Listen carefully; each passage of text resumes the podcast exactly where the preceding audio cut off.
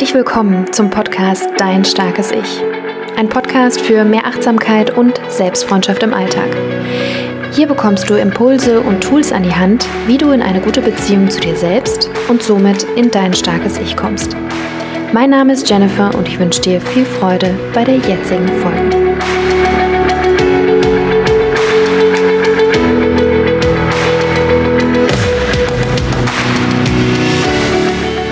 Und herzlich willkommen zu einer neuen Folge hier im Starken Ich Podcast. Ich freue mich sehr, dass du eingeschaltet hast, dass du wieder am Start bist, denn ich möchte heute über etwas sprechen, was meine Sichtweise, mein Leben ähm, ja in den letzten Monaten, Wochen äh, total verändert hat, den Blickwinkel darauf und den ich sehr, sehr gerne mit dir äh, teilen möchte, an dich weitergeben möchte, weil ich merke, sowohl bei mir selbst, in der Arbeit mit mir selbst, aber eben auch mit äh, Klientinnen, dass es ein so, so kraftvolles Tool ist. Ein Tool für mehr Selbsterkenntnis, für mehr Selbstbewusstsein, für mehr Selbstakzeptanz, ja, und dadurch eben auch mehr ähm, Selbstempathie und was den Grundstein legt für Veränderung. Ja, denn Akzeptanz ist sozusagen die Grundlage, aufgrund dessen wir ähm, Veränderungen überhaupt stattgeben können. Dazu gehe ich dann später nochmal ein. Aber es ist auf jeden Fall ein sehr, sehr spannendes Tool und das möchte ich in dieser Folge eben mit dir teilen. Bevor ich einsteige in die Folge, möchte ich dich einladen, dich auf den Newsletter einzutragen. Wenn du äh, noch nicht ähm, in dem Newsletter-Verteiler drin bist ähm, und Interesse hast, ist natürlich die Voraussetzung für äh, News, was meine Arbeit angeht, was meine Angebote angeht. Ähm, da wird es in der Zukunft auf jeden Fall immer wieder neue ähm, Angebote geben. Also trag dich da sehr, sehr gerne ein, wenn du da Interesse hast, unter bewusstlieben.de slash Newsletter. Steigen wir also ein in IFS, Internal Family System, eine Methode, die von Richard Schwarz ja, entdeckt wurde oder entwickelt wurde in den 80er Jahren. Ähm, und Richard Schwarz ist ein Familientherapeut, der in seinen Therapien mit unterschiedlichen Klienten bzw. Patienten die sehr, sehr starke Pathologien, also in Anführungszeichen Krankheiten aufgewiesen haben, mentale Krankheiten, ähm, nach einer Weile gemerkt hat, dass die Patienten von bestimmten Anteilen sprachen. Ja, ähm, ich glaube, ein Beispiel war von einer Frau, die äh, Bulimie hatte und ähm, die sozusagen dann davon sprach, dass ein Teil in ihr dann sich das Essen reinstopfen möchte. Und ähm, er hat quasi gemerkt, ach spannend, diese Frau äh, ne, ist nicht nur die Bulimie, sondern es gibt einen Teil von ihr, der diese, dieses Verhalten sozusagen fördert. Es gibt aber genauso einen Anteil in ihr, der das wahrnehmen kann, ja, der so eine gewisse Distanz dazu aufgebaut hat und dass diesen Anteil, der sich jetzt das Essen reinstopfen will, wahrnehmen kann und sehen kann, ah, okay, da ist jetzt wieder dieses Verhalten, ja, oder dieser Drang dazu oder dieser Gedanke dazu. Und ja, so wie wir alle bestimmte Verhaltensmuster haben, bestimmte Denkmuster haben, je nachdem natürlich in welcher Ausprägung und wie in Anführungszeichen schädlich sie ausgeprägt sind, werden sie eben in der, ähm, in der Psychotherapie oder in, in der mentalen Gesundheit kategorisiert beziehungsweise ähm, ja auch pathologisiert. Also zu sagen, okay, ähm, das ist ein Fehlverhalten oder das, das ist ein schädliches Verhalten oder ein krankhaftes Verhalten. Und warum dieses System so spannend ist, ist, dass es ähm, Aufschluss darauf gibt, wie sich unsere Psyche sozusagen entwickelt hat, ähm, welche unterschiedlichen Anteilformen es gibt. Darauf möchte ich eingehen. Und es geht sozusagen von dem Ansatz aus, dass es keine Selbstsabotage gibt. Vielleicht hast du schon mal von Selbstsabotage gehört, gerade im Coaching-Kontext ähm, hört man sehr, sehr viel davon. Ja, dann sind da, ist da der Selbstsaboteur. Ähm, und er sagt eben, es gibt keinen Selbstsaboteur. Jedes Verhalten, auch jedes Denkmuster, was noch so ähm, in Anführungszeichen saboteurmäßig äh, uns ähm, rüberkommt, hat einen Nutzen. Hat ein, ist zu einer Zeit entstanden, um uns selbst zu schützen. Und dieser Ansatz, finde ich, schon allein diese Perspektive verändert die Haltung, die wir gegenüber diesen Anteilen haben, die wir wahrnehmen.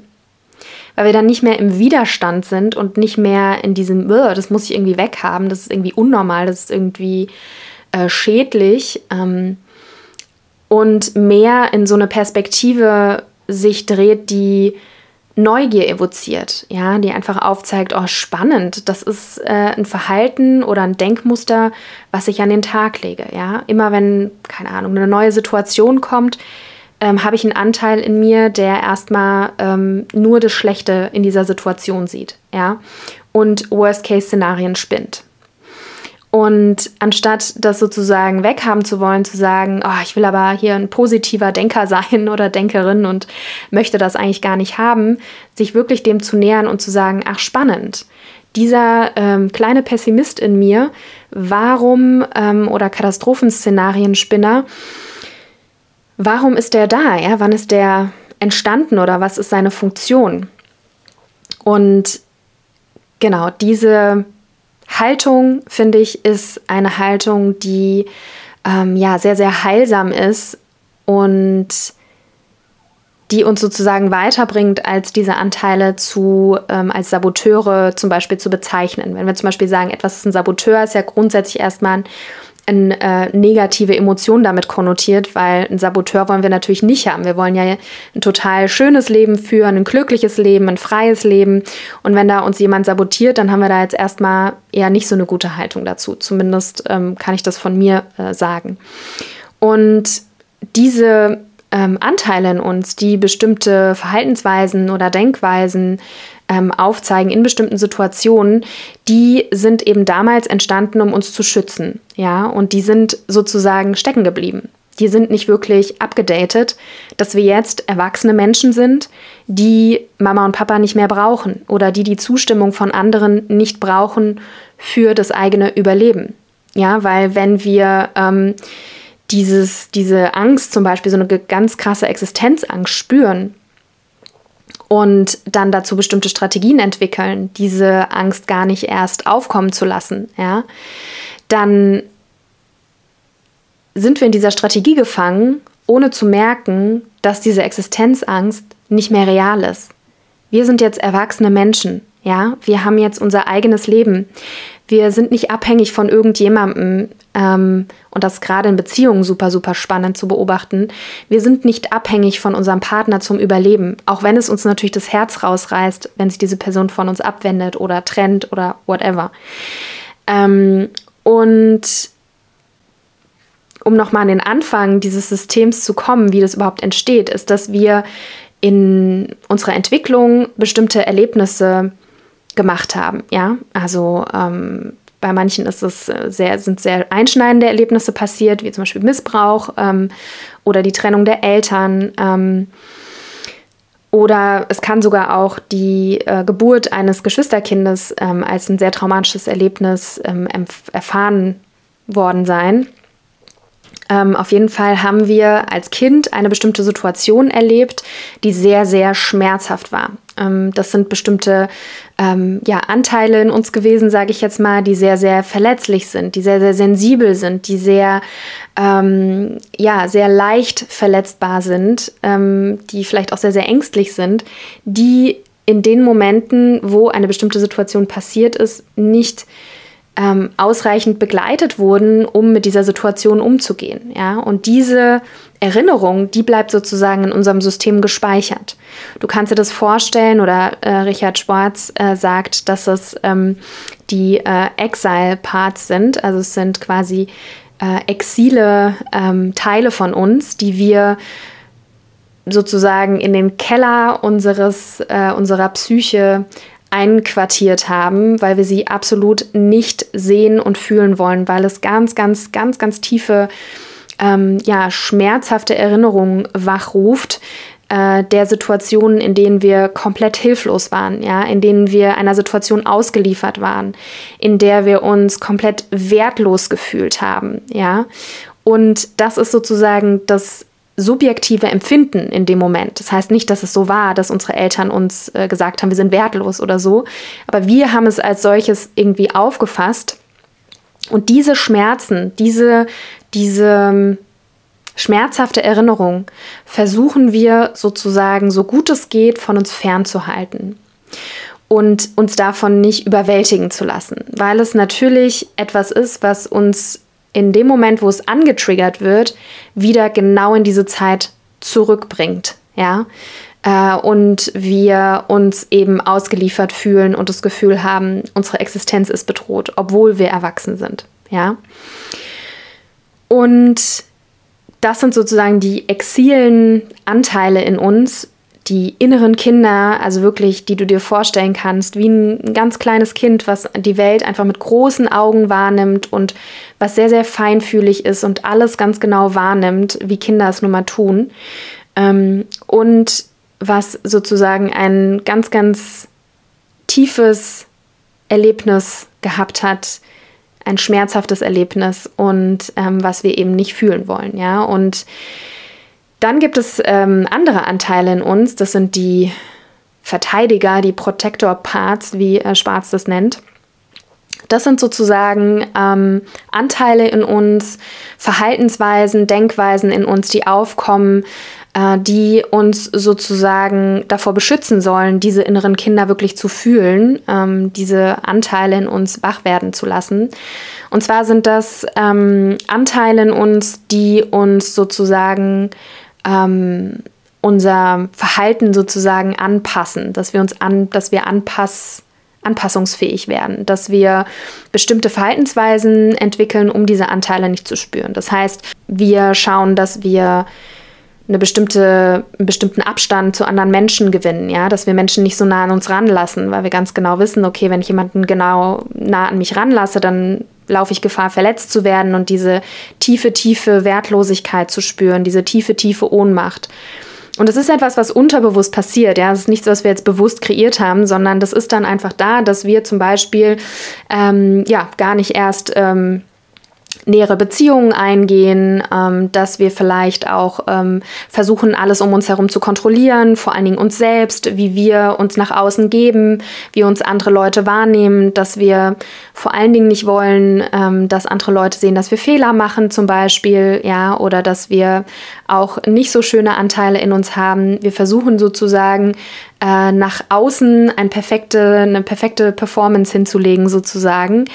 Und ähm, diese Verteidiger, diese Protektoren führen halt eben dazu, dass wir in gewissen Situationen, wo die sozusagen merken, oh oh, jetzt, jetzt könnte zum Beispiel ähm, ähm, wenn du jetzt zum Beispiel das Gefühl hattest der tiefen Wertlosigkeit während der Schulzeit zum Beispiel und ähm, immer schlechte Noten hattest und dich immer so drauf gefreut hast auf die, die, die Rückgabe der Arbeit, äh, vielleicht am Anfang, weil du dachtest, hey, ich habe total die gute Arbeit geschrieben und dann kam sozusagen die Note, die dir bestätigt hat, nee, du hast es eben nicht verstanden, ähm, dass du dann sozusagen ein bestimmtes Verhalten an den Tag legst, ja, also dieser Protektor vielleicht dann ähm, in Form von Prokrastination zum Beispiel zum Vorschein kommen kann, ja, dass du gar nicht erst die Mühe dir reingibst oder versuchst, diese, diese, diese Arbeit vor dir herzuschieben, damit du dann im, im Nachgang ähm, rechtfertigen kannst und sagen kannst, naja, ich hatte jetzt auch nicht so viel Zeit, ich habe ja auch zu spät angefangen zu lernen, ähm, deswegen habe ich ja nicht ähm, all meinen, keine Ahnung, Schweiß und Blut in diese Arbeit reingegeben. Ähm, und deswegen, wenn ich jetzt bewertet werde mit einer schlechten Note, dann werde, ähm, dann ist das ja nicht, nicht so ganz korrekt, weil ich habe ja nicht alles gegeben. Ich glaube, du verstehst wahrscheinlich, was ich meine. Ähm, und vor allen Dingen ein, ein großer Part dieses, ähm, dieser, dieses Verteidigers, dieses Protektors des Inneren ist zum Beispiel unser innerer Kritiker, unsere innere Kritikerin.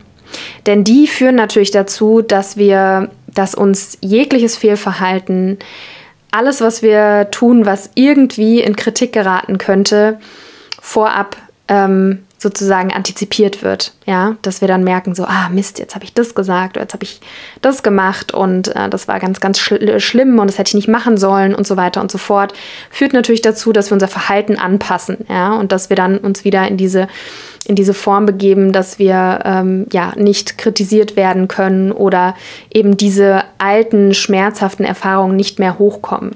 Und oftmals sind es eben auch internalisierte Elterngespräche, also wie unsere Eltern mit uns umgegangen sind damals, ja, also die gesagt haben, äh, weiß ich nicht, stell dich nicht so an oder sei nicht so laut oder nimm nicht so viel Raum ein oder warum bist du denn jetzt äh, so vorlaut? Ähm, ähm, genau, also ich glaube, wir alle kennen bestimmte Sprüche aus unserer Kindheit, die bestimmt auch nicht äh, gemacht wurden, um uns zu schaden, aber die wir in einer gewissen Weise internalisiert haben und immer wieder sozusagen ähm, ja, äh, uns selber vorsagen und sehr, sehr hart zu uns selber sind.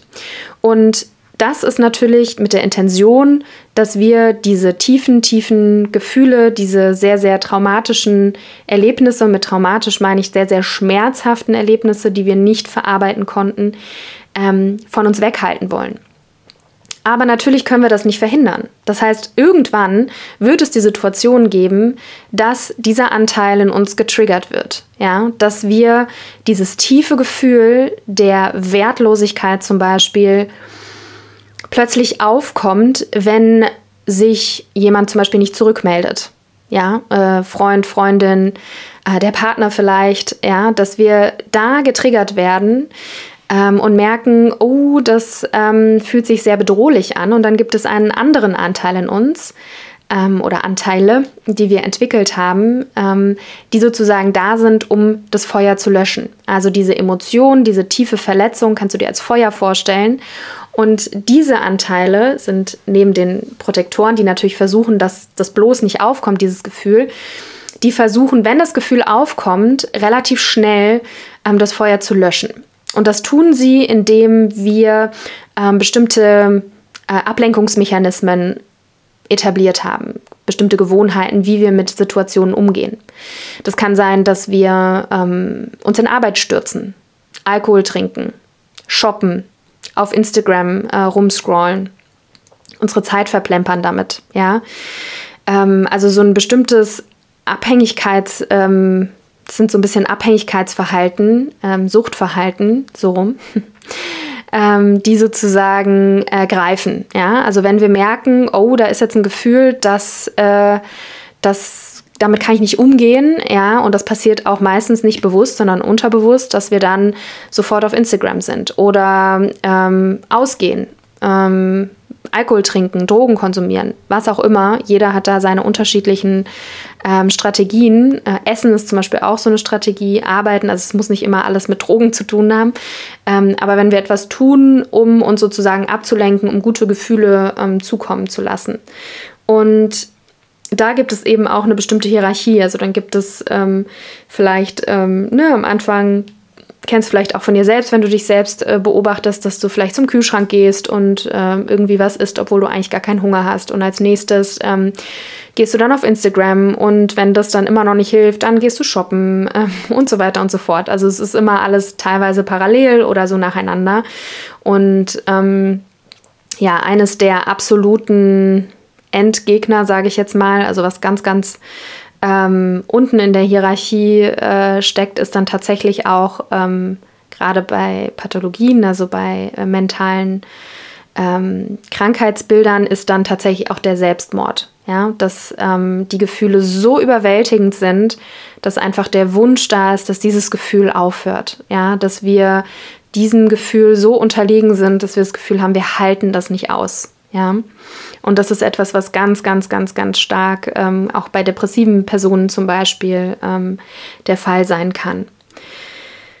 Und je mehr du zum Beispiel traumatische Erlebnisse in deiner Kindheit erlebt hast, ähm, sei es in Form von ähm, Unstabilität, ja, also auch da gibt es ja jetzt nicht unbedingt, klar, wenn du natürlich sexuellen Missbrauch erfahren hast, dann ist die Wahrscheinlichkeit hoch, dass dich das sehr stark traumatisiert hat, aber es gibt auch ähm, Menschen, die eine vermeintlich glückliche Kindheit hatten und ähm, ja, trotzdem sehr, sehr viele Anteile haben, die verletzt sind, ja, weil die Eltern sehr viel rumgeschrien haben oder sehr unbeständig waren in ihren Aussagen oder sehr cholerisch, sehr unvorhersagbar ähm, sich verhalten haben. Auch das kann total viel Stress in einem Kind erzeugen und auch total viel, in Anführungszeichen, Trauma.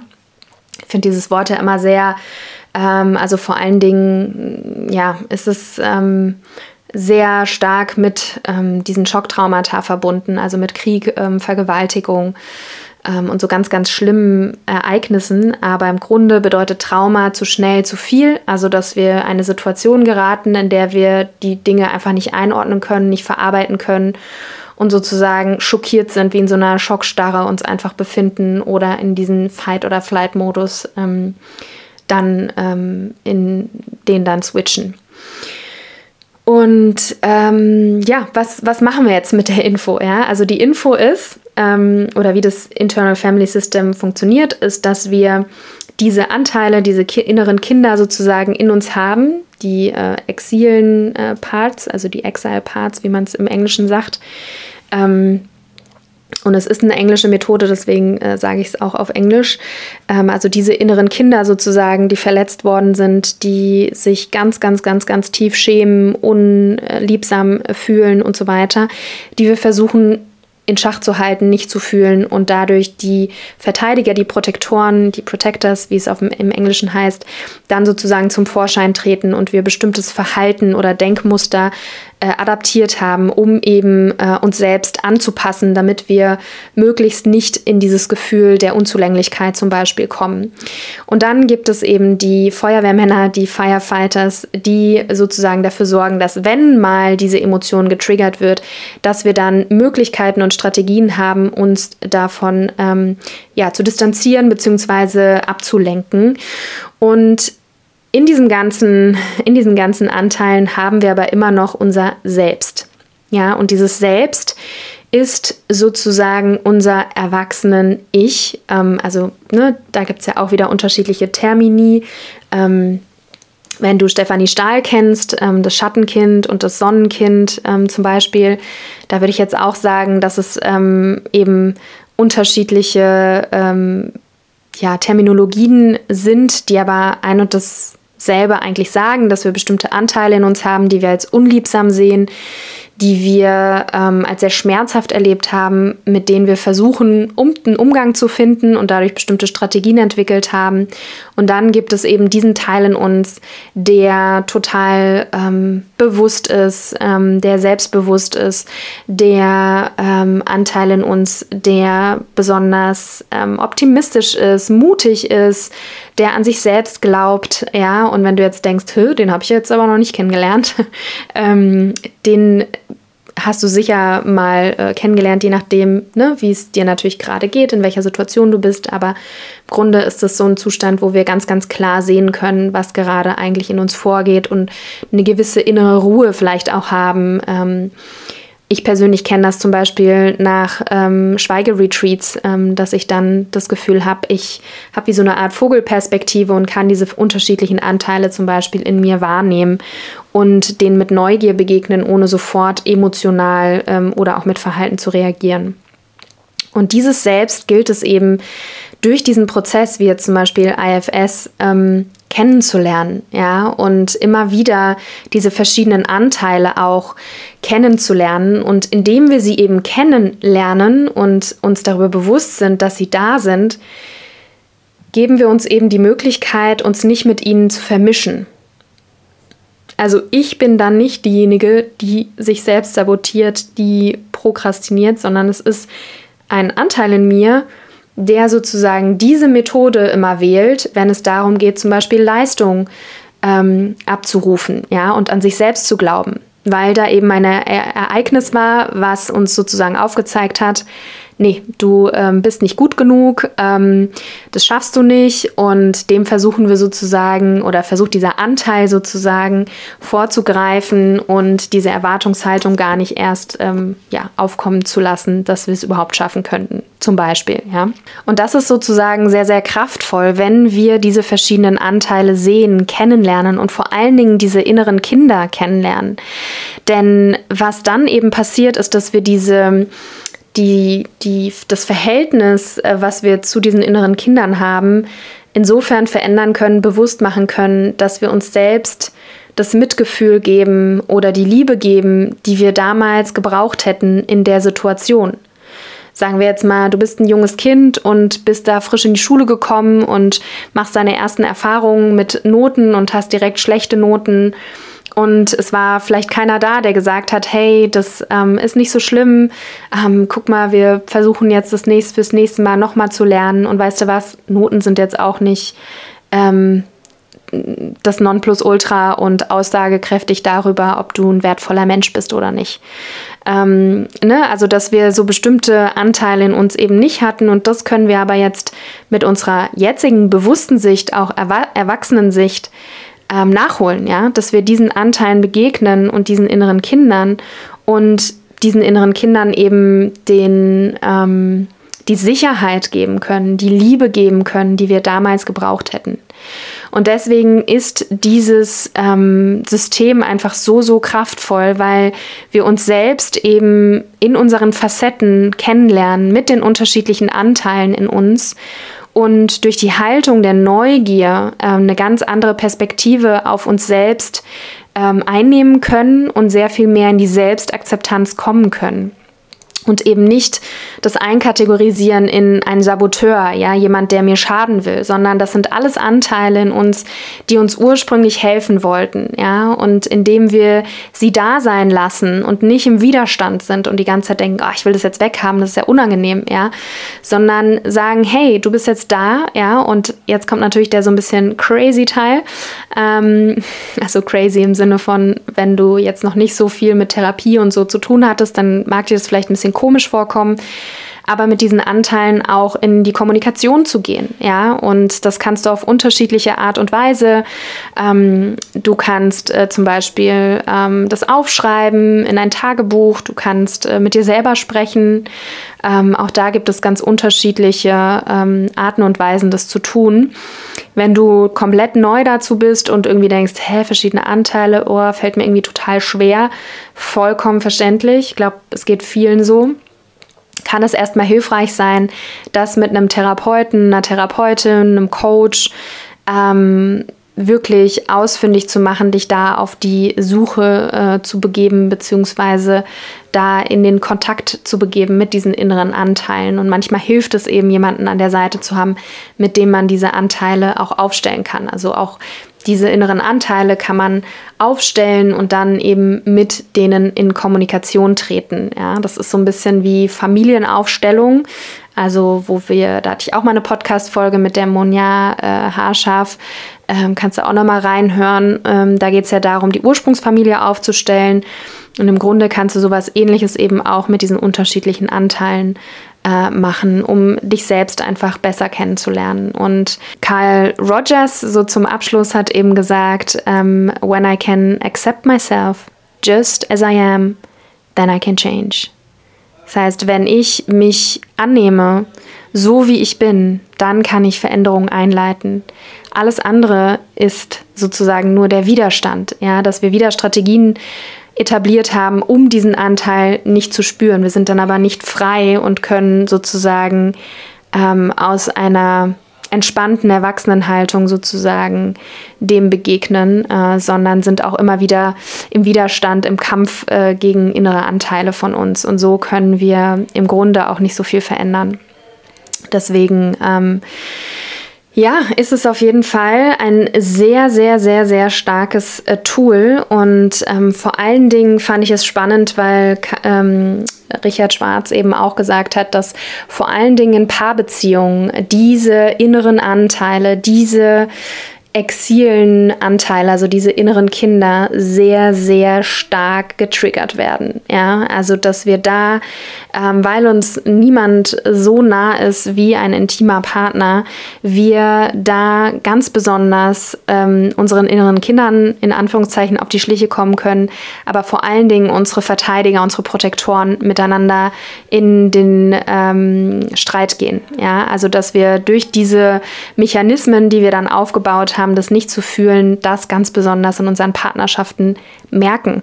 Das heißt, gerade Partnerschaften, auch wenn sie manchmal sehr anstrengend äh, erscheinen, gerade nach ein paar Jahren, ähm, können wir sozusagen auch da das als etwas sehr, sehr Wertvolles sehen, weil sie uns Aufschluss darüber geben, ähm, über unsere Innenwelt. Ja, und äh, wenn wir uns da eben dessen bewusst sind und das aufarbeiten äh, in, in einem therapeutischen Kontext, in einem begleiteten Kontext, ähm, dann können wir das sozusagen sehr viel ähm, bewusster in Beziehung gehen und sehr viel bewusster lieben und uns auch mitteilen. Ja, weil jemand, der ähm, sich eben so mitteilt und sagt, hey, es gibt diesen Anteil in mir, ähm, der total getriggert wird, äh, wenn du die Stimme erhebst, ja, weil, keine Ahnung, meine Mutter auch immer so rumgeschrien hat ähm, als Kind. Und dann bekomme ich einfach, äh, es ist mir einfach unangenehm, ich äh, merke es in meinem Körper, irgendwie ähm, läuft mir ein Schauer über den Rücken oder so, ich kann das, können wir da irgendwie eine andere Möglichkeit finden,